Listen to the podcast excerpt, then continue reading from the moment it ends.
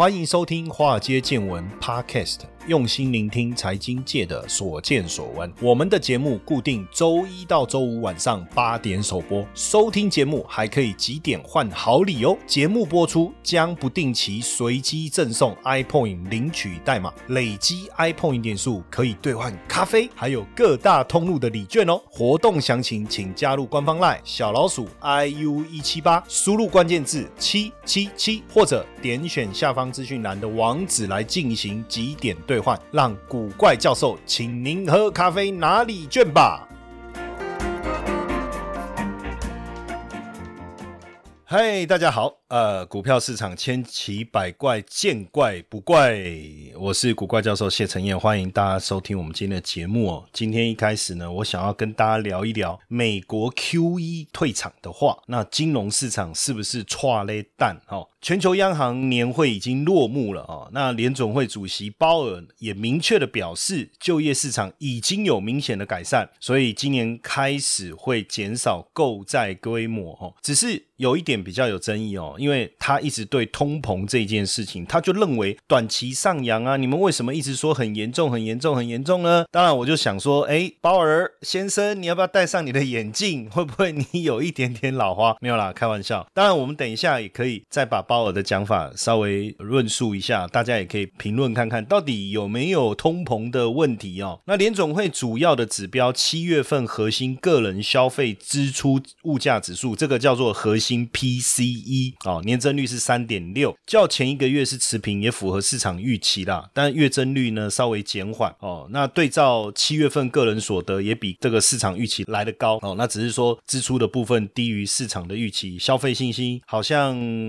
跟销售、零售各方面也不如预期。但是车辆运输哦，房价大涨，让大家觉得哇，通膨压力大增。所以未来如果通膨真的影响到民间的消费信心跟力道的话，自然而然，企业它要不要扩充，要不要增人，一定也会受到冲击嘛，对不对？但是到底就业的状况怎么样？当然，未来我们持续关注八月份的整个就业数据哈。呃，只是说为什么鲍尔一直认为说大家认为的这个高通膨，他不认同哦，哦不认同，因为现在联总会一雄多嘛，对不对？第一个，他觉得这不是一个广泛的通膨，为什么？因为感觉物价飙涨，可是是因为受到疫情打击的一些商品啊、服务业啊的关系。然后另外一个，他觉得说。汽车虽然夏季是飞涨，但是最近价格已经慢慢掉下来了。那耐久材通膨也不太会是这引发整体通膨的主要的一个原因呐。那目前呢，他也觉得工资哎上涨都还蛮正常的。那工资上涨的速度并没有比生产力成长率高或比通膨快。另外一个市场。的预期呢，他也觉得还好，就是家庭啊、企业市场都认为高通膨其实也是暂时的哈。再来就是全球物价压力其实在下滑，为什么他会这样说？因为美国和其他地方人口老龄化，加上全球跟技术进步，也压低了全球的物价。他认为真的没有这种所谓通膨的疑虑了哈。因为呢，如果真的有通膨的疑虑，那未来通膨持续的高涨，当然就有升息的可能。可是经由他这样的讲法。应该他说暂时不会有升息的这个机会，看起来好像他是蛮坚持的哈。但是他也谈到，就是所谓的缩减购债这件事情，在年底可能来进行。当然，有的我们有的呃，这个粉丝们或是我们的同学。我们的听众朋友们可能不见得知道什么叫缩减 QE，它的影响是什么？因为就听大家一直在讲这件事嘛，吼，那到底它的影响是什么？那我最近找到一份论文啊，哦，公的论文对不？老师你这教授啊，对不？你看论文应该加简单呐，对不？啊，你被公这温听我敢听呜。其实确实哦，这份论文里面呢，用了非常多的计量模型，他要去验证他的想法，然后得到一个结论嘛。呃，你如果说今天真的是在学校在研究所要读这篇论文，我们当然重点会放在他整个计量模型里面，他到底参数怎么设啊？模型在跑有没有问题啊？不过这份论文我觉得很棒的地方，就是我们把那些计量模型拿掉，哎嘿嘿，它的论述我们其实好好的来学习是很有帮助的哈。那这个是由正大金融系的教授啊林建秀教授哈，他是负责主持这个研究计划，还有廖廖四郎教授哦。那这个是财团法人台北外汇市场发展基金会所做的一个专题研究计划了哈。那当然，如果大家有兴趣哦，你可以自己在上网找一下，因为这一篇论文叫做《美国 Q E》啊，Q E 是什么意思哈？就是我们讲量化宽松了哈。那退场对金融市场的影响是什么哈？当然，这一定有一个背景因素了，我们也来跟大家聊一下哈。就是在二零零七年，我不知道大家还记不记得，那时候美国刺激房贷的危机产生呢。如果说你没有经历过那一段哦，可能比较没有感受。但是我那个时候哦，二零零七年不得了，我跟各位讲哦，当时我在香港跑很多的这个投信，呃，不是投信，这个叫投行了哈，叫投行。比如说高盛哦、美林，还有这个花旗，哇，不得了！这你知道去拜访他们都要讲英文啊。这时候突然觉得自己的英文哇，真的是需要训练哦。但我去有某一家这个投行哦，啊，无所谓啊，讲也没关系。美林啊，你知道，其实在香港他们的这个商业办公大楼有一个特色，它的特色是什么？就是他们的大厅啊，一楼接待的那个地方都做的非常的富丽堂皇，甚至你还要坐一个手扶梯上去以后才能去按电梯。就一开始的气势很棒。那当然我就坐到楼上，因为在中环嘛。其实大部分的这个在香港驻点的这些金融巨鳄，好不好？还是讲金融大户哈，这些大的法人都在中环。那我就去拜访他们嘛哈。那坐电梯上去以后，哇，不得了！这个一进去那个接待的那个大厅，就是进去公司的哇，四个模特等级的接待员。我应该叫他们什么？我还以为我进到酒店呢，想说怎么那么辣？四个模特等级，我吓一跳。我想说，哎，对啊，这是美玲，应该没错吧？然后叫他讲说，哎，Excuse me，I am Cyrus，I'm here to see 谁谁谁这样子。好，比如说 I'm here to see Peter 这样。然后他就问说，啊，你有没有约啊？什么？当然他就讲英文嘛。然后我说有，Yes 哦，怎么样？怎么样？好，然后他就哇，因为我觉得一开始的气势我就吓到，因为一进去那个台湾一般来讲接待处不会很大嘛，就大门进来那个，因为寸土寸金呐，对不对？哇，他一进去，哇塞，我觉得好像要好像去那个就是啊，为什么讲抢酒店？因为太像了，那进去那个规格，对不对？然后摆了一个沙发在那边哦，然后后来那个呃，我要见面的这一位就出来，哇，出来，然后他就带我进去他们的会议室，那就会议室突然变很小，所以就是前面很大来吓人嘛，是不是？一进来就聊天嘛，那聊聊聊，这个旁边就一个看起来应该是。大陆人了哈，然后呢，他们就聊一聊，就对方是这个耶耶鲁法学院毕业的哈，就常春藤名校嘛，然后就是聊一聊莫名其妙，不然就在问说我哪一个学校，我阳明交大来，我 N Y，我们现在这个简称叫 N Y C U 哈，然后呢，对方就看我的眼神，就是那个那个，我说那个大陆人就这样斜一直斜眼看我这样，我想说，哎，他的眼睛怎么了啊？真的很可怜呐哈，就是人模人样的，怎么眼睛这样长得歪歪的？哎，真可惜，对不对哈？然后就后来才知道对。方是 MIT 的博士啊，哈，MIT 的博士，那那我才知道，原来他这是在斜眼看人低了，你知道吗？哈，跟我讲狗眼看人低啊，你你下面好好，下面阳明交大，对不对？那时候还没改阳明交大，那时候就交通大学嘛，对不对？哦，MIT 看搞的丢了，哈，最后金融海啸还不是被人家收购，看六瓦了了不起，对不对？但是确实当时这个美国刺激房贷啊，引发了整个香港金融圈的一个动荡。那时候我们很多的这个在谈的案子，哈，那时候我我们跟美林啊，跟这个德国商银啊，跟德意志银行啊。等等啊，我们都有谈很多的这个合作案，然后我们的备忘录都签了差不多了。可是突然之间哦，跟我们接洽的人都就联络不上，就突然就联络不上，你知道吗？就突然真的联络不上哦。我写 email 给他，想要问进度也没下文。当然后来我们自己也解散了嘛，没有办法，因为金融危机那一次真的太严重了。然后呢，当然隔了差不多二零一零嘛，减掉二零零八，隔了两三年。其中一个当时在香港认识的朋友突然来台湾。他可能在就是透过脸书还是怎么样，我忘记了，因为中间都没有联络嘛。然后他就找我，然后我说：“哎，我们后来就见面。”我说：“哎，你怎么突然当时就都消失不见了？”他说：“没有办法。”他说：“在香港就是在外资圈就是这样，事情一发生就大家通通都被就都被开除了。”我说：“那开除都就没有办法联络吗？”他说：“不行啊，因为我们的手机就是我们开除是什么时候跟我们讲的？我们进办公室，他告诉我们我们被开除了，所以我们当下就要把手机、电脑所有公司提供的这些三 C 产品通通。”交出来。可是问题是，这些联络资料都在里面啊，根本没有办法，他们就是不让你跟客户联络。所以那时候他连怎么跟我联络都不知道啊，就就这样。所以当时是很残酷的哦。那时候也确实，二零零八年我我我们在台湾也是确实也是失业啊。所以当时的动荡真的非常的大，很多金融机构也接连倒闭，引起了金融市场的恐慌，当然就扩大变成二零零八年的全球金融海啸，也造成各国股市重挫。哦，那全球经济当时非常非常的这个危萎靡啊，然后产业也都衰退，这个就是所谓的系统性风险。哦，所以什么是系统性风险？就是莫名其妙躺着也中枪了，这就叫系统性风险。哦，那联总会呢，就从二零零七年九月开始降息嘛，当时的联邦基金利率啊，叫 Fed Funds Rate，从五点二五一直降，降到二零零八年底零到零点二五之间呢，也让美国的金融市场呢进入了零利率的环境。那联总会的降息当时其实也没有让金融海啸受创的经济缓解。那投资人当时也非常的恐慌，想说怎么办？投资啊，信贷。所以那时候金融机构在零利率的环境下，也不愿意积极放贷。为什么？因为怕风险，怕流动性的陷阱。那传统的货币政策已经不知道怎么办啊，怎么提振市场？所以当时的联总会就做了一个非传统的一个政策，叫做 quantitative easing 哦，我们叫做 QE 哦，就是量化宽松。那透过大量的购买债券来对市场释出资金，来促进这个市场的流动性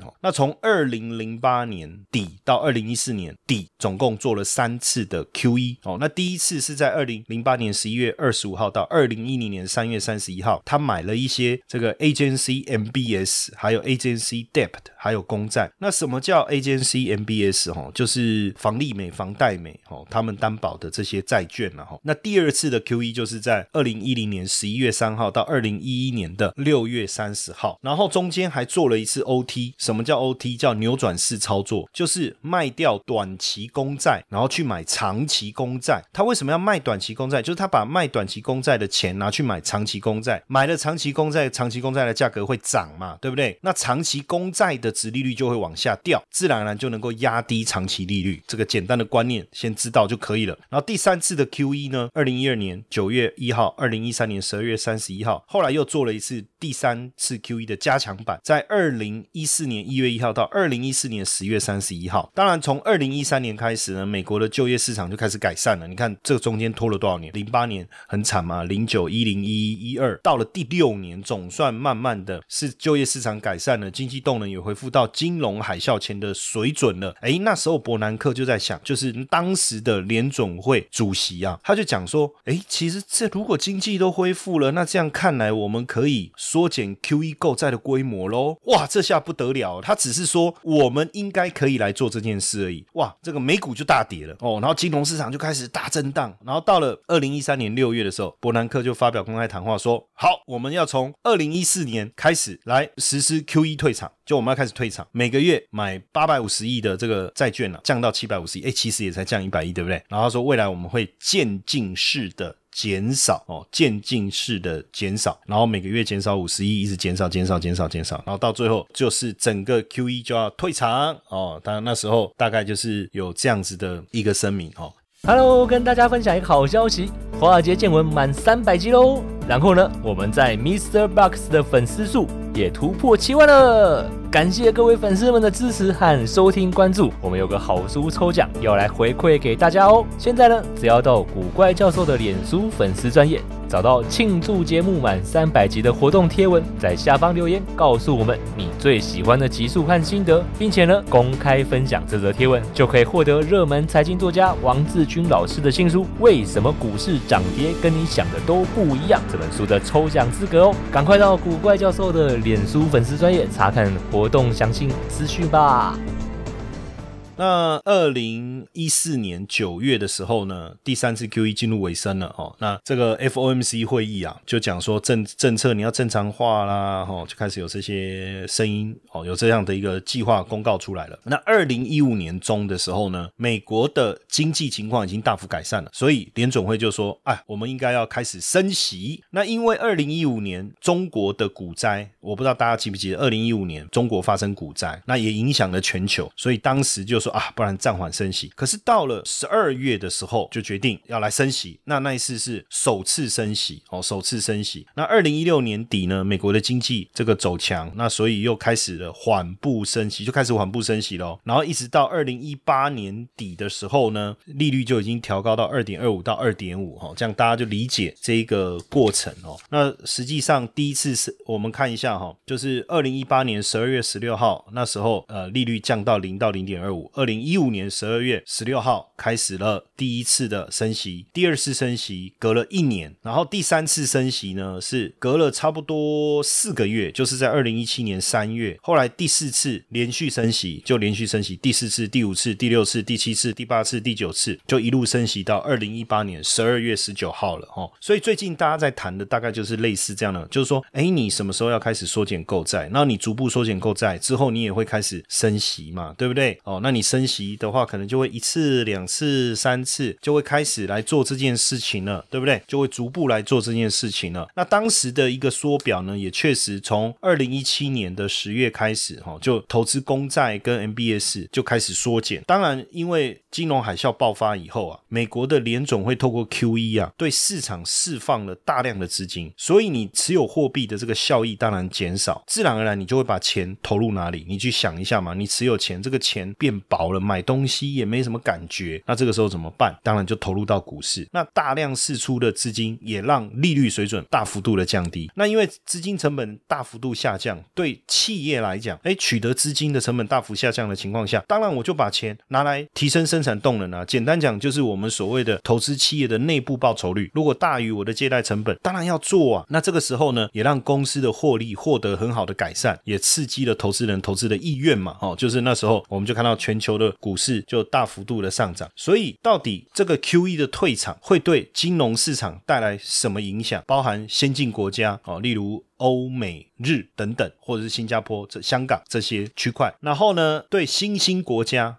会有什么影响哦？会有什么影响？那这个资料呢做的非常的好哈，当然有些细节我就不多讲，我就把一些结论来跟大家描述一下。二零一三年五月二十二号，这个是联总会主席伯南克他首度透露哦，首度透露哦要缩减 Q E 的这个购债规模。那个时候，美国的投资人就开始减少新兴市场的股票跟债券的投资了。所以果然。首度透露要缩减 QE，就会对市场产生影响。那二零一四年一月到十月就开始渐进式的购债，减少购债，对不对？可是这个时候，美国人持有新兴国家的股票跟债券不减反增，哎，这个有趣吧？哈，那到了二零一五年中的时候，市场开始弥漫说啊要升息，要升息。那美国的投资人对新兴市场的股票真的开始减少，然后呢，真的开始首度升息以后啊，当然也真的就持续减少对。新兴市场股票的一个投资，但是但是一个非常重要的这个转变哦，就是联总会逐步升息，而且在这个二零一七年六月中的时候宣告缩表十成，结果反而美国投资人增加对新兴国家股票跟债券的持有哦，反而增加了股票跟债券的持有哦，反而增加哦，反而增加。那这个是对新兴市场，所以我我稍微总结一下我刚才讲的，因为我怕大家这样听不是很理解哦。简单来讲，你就想说，在透露要缩减。Q E 的时候，股市跌了，然后呢，跌了一段以后，就是真的开始慢慢减少购债的时候，哎，股市反而涨了。然后呢，真的升息的时候，哇，不得了，股市又跌了。可是跌了两个月以后，这个还在继续升息，对不对？那股市就涨了。哎，懂这个意思吗？所以我们常常讲哦，如果要缩减这个流动性呢，这个讯息刚出来的时候，对股市会有影响。但是你真的开始做的时候，反而没影响。呃，升息这件事当然会产生实际的冲击，所以升息。初期哦，不论是要宣布要升息，还是升息的初期，对股市的冲击都比较大。但是后面这个一段时间以后，你继续升息，他们反而觉得说，哎，呃，虽然资金被收回，可是持续升息是不是代表这个经济环境各方面是好的？所以反而股市又开始上涨。听懂这个意思啊？哈，这个是在新兴市场。那我们看先进国家，哦。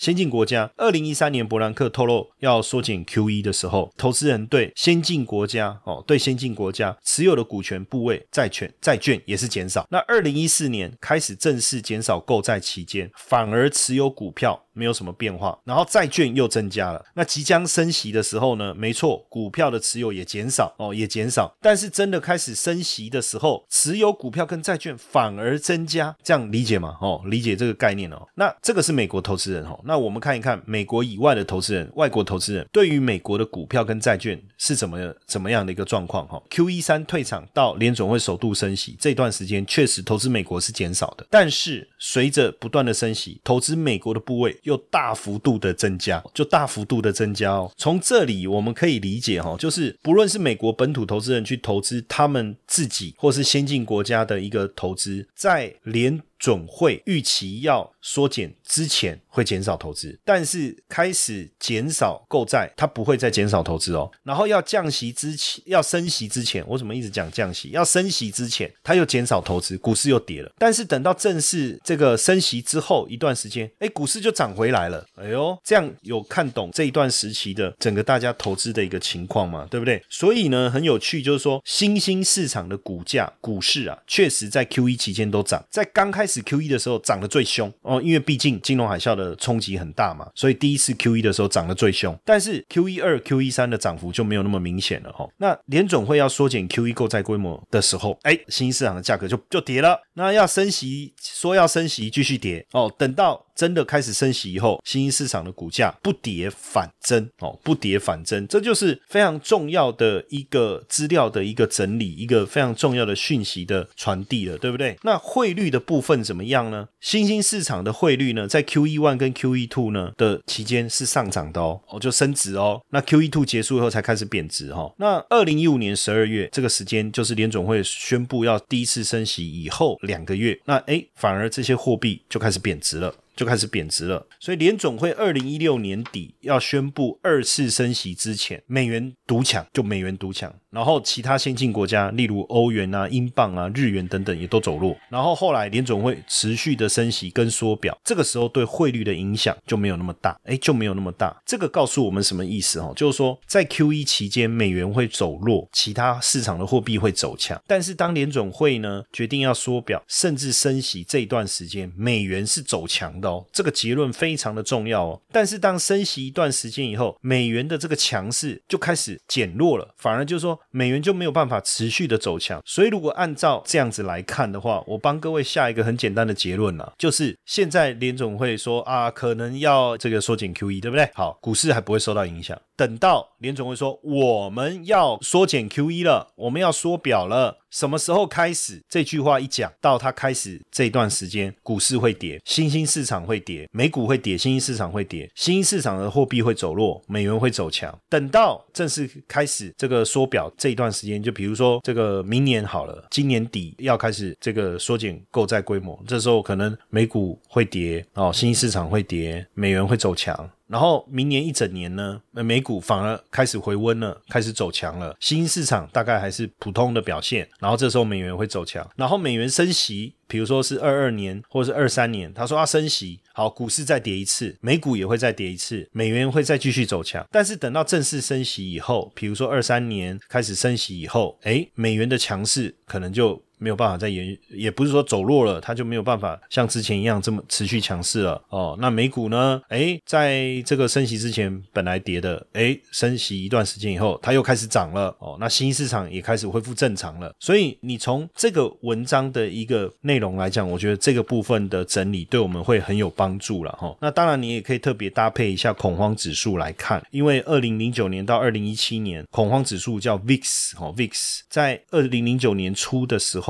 平均值都在四十五，所以表示二零零八年金融海啸对大家来讲恐慌是真的很严重了哈。那到二零零九年底恐慌情绪消退，二零一零年五月又爆发主权债务危机，二零一一年八月又爆发美国债务上限，这个时候的恐慌指数都很高。那那个在二零一零年五月那个时候恐慌指数来到三十二，二零一一年平均值然后平均值，二零一一年的八月平均值来到三十六，二零一五年八月全球股债哦 VIX 平均值也都来到二十五。所以风险事件的影响越大，VIX 的指数也会越高。所以未来这个呃联总会缩减 QE 这个到底会不会给大家带来恐慌的影响？其实你就可以从 VIX 来做一个观察。当然，呃，我们从这一篇论文来看，它从几个面向去探讨美国货币政策对金融市场的影响嘛。他用美美国投资人来看哦，也看这个外国投资人的状况，也看整个事件影响对各国股市跟汇市、股市跟汇市它这个报酬率的一个变化哈。所以基本上哈，从美国宣告缩减 QE 到采取渐进升息这一段时间没有错哦，市场担忧这个资产价格可能会崩坏，但是实证的结果，其实在预告要缩减 QE 前会产生影响，在宣告要升息前会产生影响，但是正是在这个缩减 QE 的当下，其实影响反而不大。正式升息以后哦，反而股市各方面的反应反而是正面的，这个就挺有趣的哦，帮助各位去了解，在美国升息的这段期间，美国投资人哦不但没有减少对外的投资，反而增加了新兴市场的资产的持有部位。所以照这样来讲的话，其实我们只要避开就是宣。不缩减 QE 前的那一段市场的动荡，还有避开要升息之前的那一段市场的动荡，只有那一段时间，新兴市场它的股市、汇市都会受到比较大的冲击。但是，一旦走在缩减 QE 的路径上，或者是走在升息的这个阶段上，反而市场有很好的一个成长动能。当然，当然，在宣布缩减 QE。呃，不是，我怎么一直缩减？宣布要缩，呃，没错啊，缩减 QE。对我已经讲到我自己都不知道我在讲什么了，所以大家听得懂那才有鬼。